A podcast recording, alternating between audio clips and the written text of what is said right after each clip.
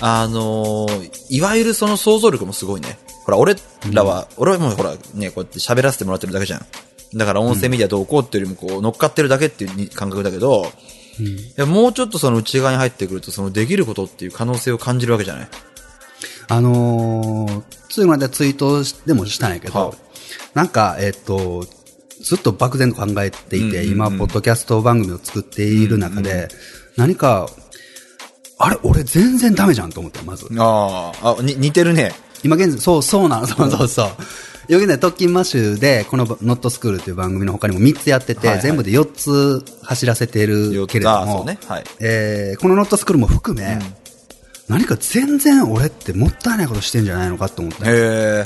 なぜなら音声メディア、まあ、えっ、と、ラジオから始まってみたいなところの、えっ、と、テンプレートだったり、フォーマットだったりってものをただただなぞってるだけじゃないのって思ってしま。った日があって。ね。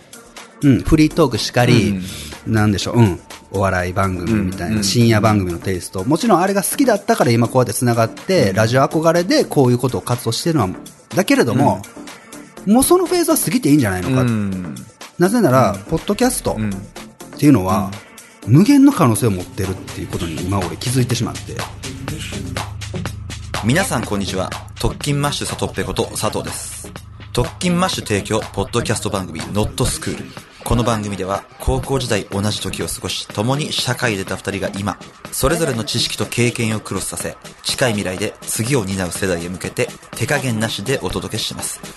ぜひ最後までお楽しみください。遅かったんやけど。あ、そう。きっと気づいてる人いっぱいいるんや。けど、例えばそういう時に、じゃあどんな番組なんだろうと思って、もう今までのフォーマットじゃなくていいじゃんと。例えば、なんだろうね。例えば今、この、ね、目の前にある、はいはい。このズームのボイスレコーダはい。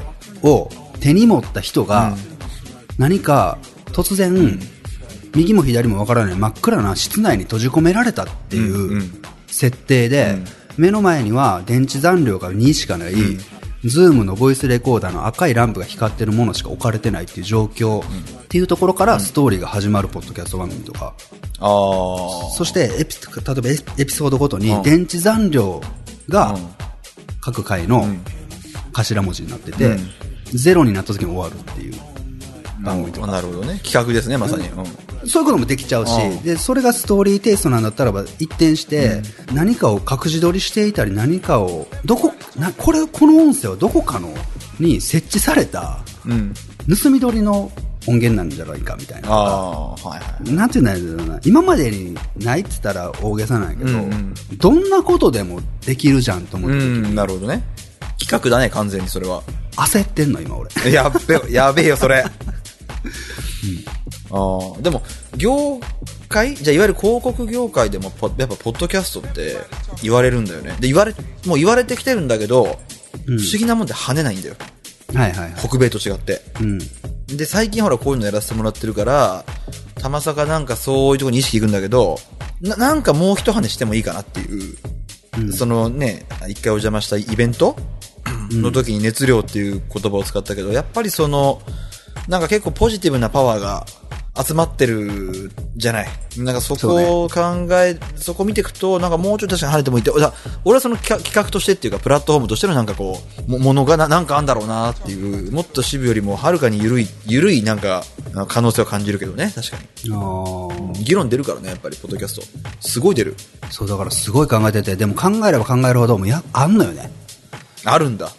特に映画とかであって、で映画ってことはつまり原作であって、うん小説みたいなものの、ああ、なるほど、なるほど。うん、一個もう一個思ったのは、聞いてる人が主人公になる番組ってどうなんだろうと思って、今現在やってることとか目立ってるものって、まあ、つまりは喋ってる人が主人公まあまあね。そこをごっそり逆手にとって、イヤホンを挿している人が主人公になるような作り方ってできるのかなと思って。なるほど、なるほど。それは面白いね、ちょっと。例えば霧島部活やめるってよみたいな。ああいうなんか主人公不在の番組、主人公不在のストーリー、うん。もしくはね白雪姫殺人事件っていう。ああ、なんかあるね。いろんな人が出てきて、群像劇のように出てきて、その人にインタビューをすることで、みたいなもので、え聞いてる自分の話じゃんみたいな、何か当事者、ああ、はいはいはいはい。うん、当事者としてのゾワゾワ感みたいなものが、何かこう魅力になるようなコンテンツで作れないかとか、まあ、結局そういうことを掘り下げていくと、ああ、もうあるな、あるな、みたいな。なるほどね。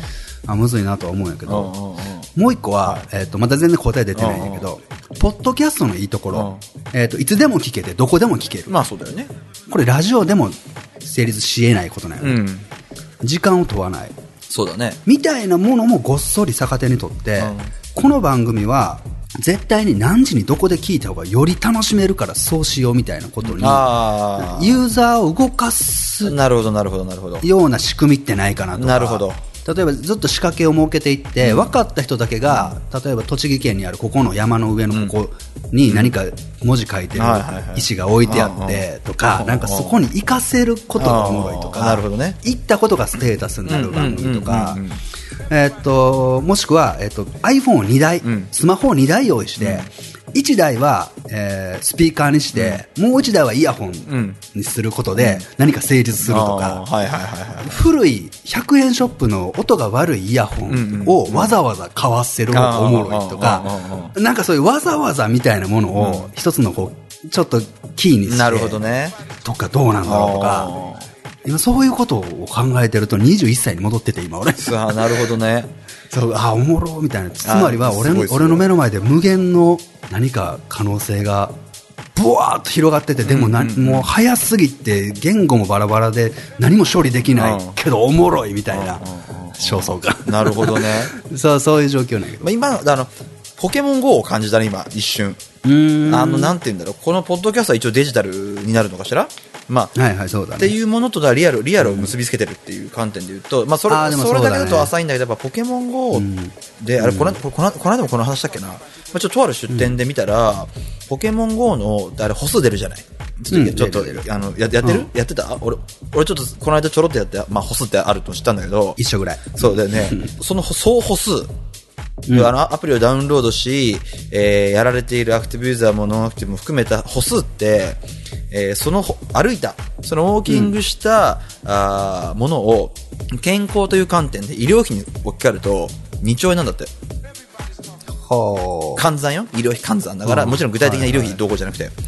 すげえと思って。確かに、すごい。あれ持って外、いろいろあるじゃないでしょ。あの、当然運転中とか、あの、で歩きながら下見てっていうのはちょっとね、あるあるから、もちろんこう、すべてがすべてじゃ褒められたもんじゃないにせよ、まあそれによって確かに、普段行かないところとか、誰それと会ってどっか出かけるみたいな、ドデジタルなアプリが、ドリアルというかドアナログになってるっていうものってすげえ素晴らしい。もっと言うとそこに少しウォーキングとかっていう健康っていう文脈が入ったのが、まあ、さっきの話じゃないけど結構やっぱイノベーションというか、歩こうって言っても歩かないから、2012年にリリースされたイングレスっていうゲーム知ってはい。スマホゲーム、はいはい。あれもまさしくそうで、えーリアルな位置情報を紐付けて、そこに行かないと何かが成し得ないっていうあの陣地取りのゲームだけどあれがちょっと始まりきっとね。ああ、そうかもし何かわれないね。うんスマホを手のひらの中で完結する世界観から、わざわざその場所に行かないと楽しめないみたいな遊び方にシフトチェンジし、さらにその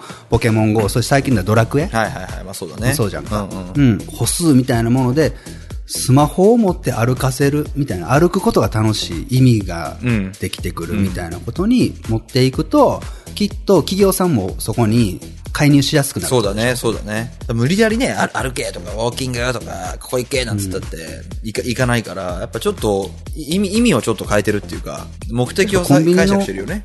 コンビニのどこかがイングレスとね、一緒になって。ああ、そうなんだ。やったりとかうんうんうん、つまりはそのゲーム使ってここ来てくれたらこういうアイテムあるんですよみたいな。はいはいはいはい。うん、結びつけることで、うん双方ウィンウィンの関係が成り立うんつ。ちゃんとビジネスとして成立するじゃんか。そうだね。うん。みたいなことをね、なるほど。ごめんなさい、話戻るけど、はいはい。ポッドキャストでも、うんうんうんありえんじゃんと思って、そういう可能性に俺全然向き合ってなくて、うん。今までの過去のレジェンドたちが作ってきたラジオのフォーマットに準じて番組を作って満足してうん。いるだけなんじゃないかと思って、うんなるほどなるほど。あ全然あ俺全然ダメだと思って。また危うく特勤マッシュの全ての電源を初期化しようとしてしまったああ、なるほど。まあそれはいかんと思って。うん俺すぐにもうやめたくなるから、俺って。そうだよね。わかるわかるね。全部やめこの番組も突然終わる可能性があるからそうなの。全然あるよ。突然1ヶ月限定でしたみたいなね。も違うんかもってちょっと思ってしまった時があって。うん。まあそれは揺り戻しで、ああ、そうじゃない日が来ること分かってるから、うん、大丈夫なんだけど。まあちょっと、あれだね、この収録しながら話す話じゃないけど、まあ特勤マッシュ企画会議はこれ必要だな、一回。あ、そう？えそうつまりその極めて直感的に、えーああ、うん、そうだね。直感的に渋ちゃんから出てくる企画と、えー極めてじゃあ左脳左脳的ですか、ある種理屈的に、うん。俺が用いる全てのフレームワークを用いて、特勤マッシュで企画を出した時にどれぐらい被るものと被んないものが出てくるのかっていうさ、で、ちゃんと、あの、左右で決めた方がいいとそう。そうそう。おも面白いじゃない俺の場合は極端すぎるから、まあまあなんかもまあまう、なしってなったらなしになってます。あ そうだよね。そうなのね。い俺はもうね、もう昔から、絵描いてる時からそう。あそううん、6時間デッサンやってて、5時間55分まで最高じゃん。やば、めっちゃいいじゃんって書いてて、最後残り2分ぐらいで破ってしまう瞬間があって。マジ？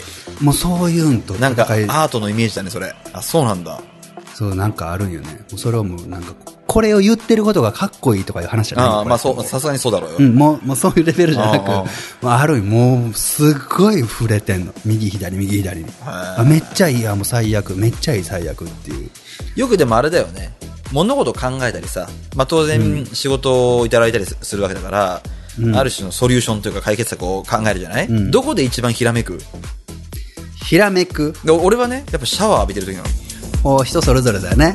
もうシャワー浴びてると特勤マッシュ提供ポッドキャスト番組「ノットスクール。この番組ではあなたからのメッセージを随時募集しております。